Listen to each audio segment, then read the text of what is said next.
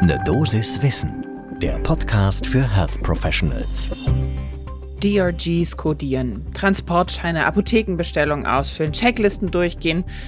Im Mittel macht das drei Stunden pro Tag aus. Das sagen zumindest die betroffenen Ärztinnen und Ärzte im Krankenhaus in einer Befragung des Marburger Bundes, wie viel Zeit sie denn im Durchschnitt so mit Bürokratie täglich verbringen, die auch wirklich rein gar nichts mehr mit der Behandlung an sich zu tun hat.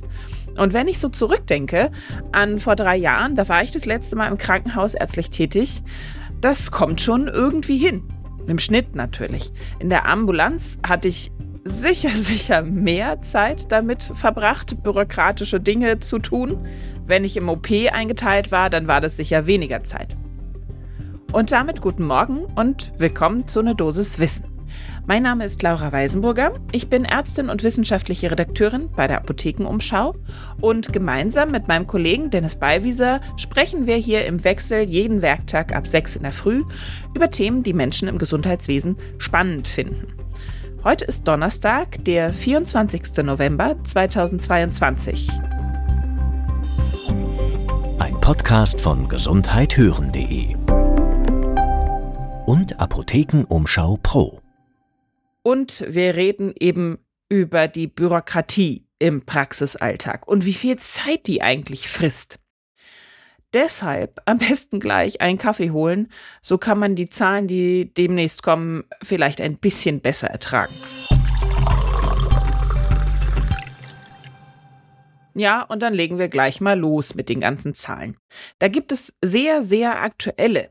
Denn die KBV, also die Kassenärztliche Bundesvereinigung, hat jetzt gerade am 17.11. den Bürokratieindex 2022 veröffentlicht. Das sagt im Grunde genommen schon alles, dass es den überhaupt gibt, von der KBV ins Leben gerufen. Und da liegt dieses Jahr der Schwerpunkt auf der elektronischen Arbeitsunfähigkeitsbescheinigung. Die wurde mal genauer angeschaut. Und was kam dabei raus? Ja, im Vergleich zum papierbasierten Verfahren, der ist jetzt also digital, gibt es einen zusätzlichen zeitlichen Aufwand von 50 Sekunden pro Fall. Ja, meine Güte, 50 Sekunden. Denkt man sich jetzt so. Rechnen wir das Ganze mal hoch auf die Gesamtzahl der jährlich ausgestellten Arbeitsunfähigkeitsbescheinigungen, dann liegen wir bei 1,25 Millionen Stunden in den Vertragsarztpraxen.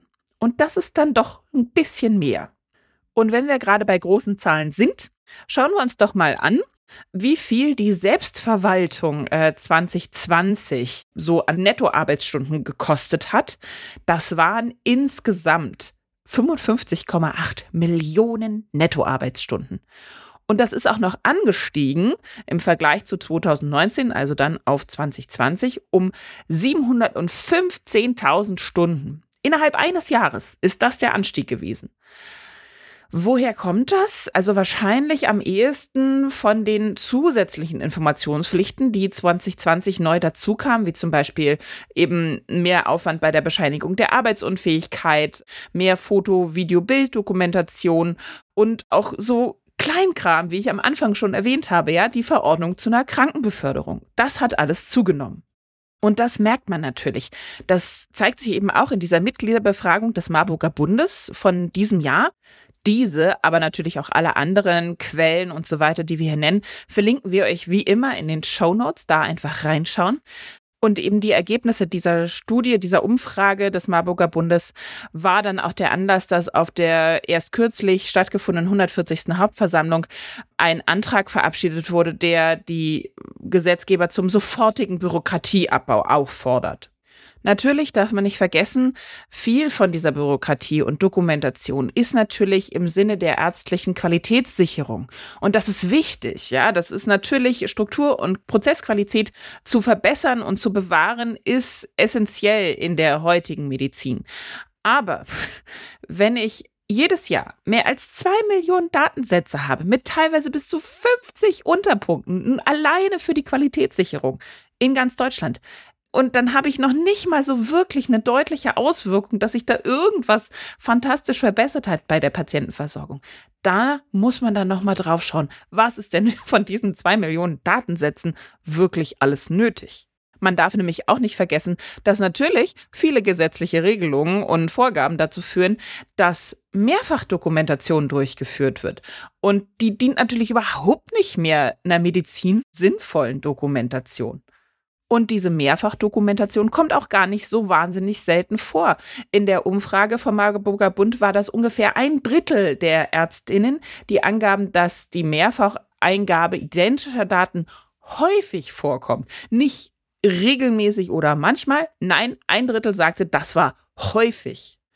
Und dazu eine nette kleine Rechnung, die auch der Marburger Bund durchgeführt hat. Würde man den täglichen Bürokratieaufwand, den wir alle in der Klinik haben, halbieren, käme eine zusätzliche Arbeitskraft von 32.000 Vollzeitbeschäftigten Ärztinnen und Ärzten im Krankenhaus raus.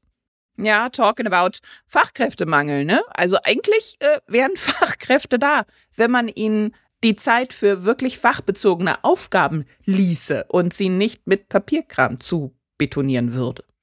Auch der Wirchebund hat sich natürlich damit beschäftigt, also der Bund der niedergelassenen Ärztinnen und Ärzte. Und da ist ein Statement ganz klar, und das ist auch erschreckend und ist natürlich ein Problem.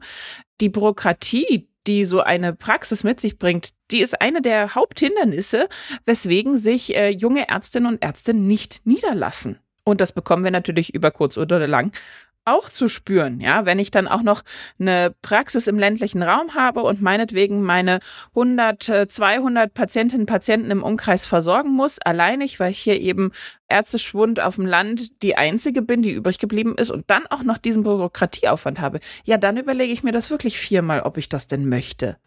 Daher ist auch ein Beschluss von der Bundeshauptversammlung des Wirchebundes 2022 gewesen, um auf diesen unsäglichen Bürokratieaufwand aufmerksam zu machen, sollte zukünftig die ambulante Versorgung auf vier Tage die Woche reduziert werden und den Mittwoch allein zur Bewältigung der Bürokratie zu nutzen. Tja, ich habe euch unschöne Zahlen versprochen, ihr habt sie ordentlich bekommen. Leider gibt es da natürlich noch keine Lösung für, da gibt es auch keinen Ansatz, wie wir was dagegen tun können aus ärztlicher Sicht, weil natürlich wir die Auflagen von außen bekommen. Daher bleibt mir nur zu sagen, das war die etwas ernüchternde Dosis Wissen für heute. Und wenn ihr die morgige Folge nicht verpassen möchtet, und ihr habt uns noch nicht abonniert, dann macht das doch jetzt gleich. Einfach da, wo ihr die Podcasts hört, auf Folgen klicken und dann bekommt ihr sofort eine Meldung, wenn die neue Folge erscheint. Ein Podcast von gesundheithören.de und Apothekenumschau Pro.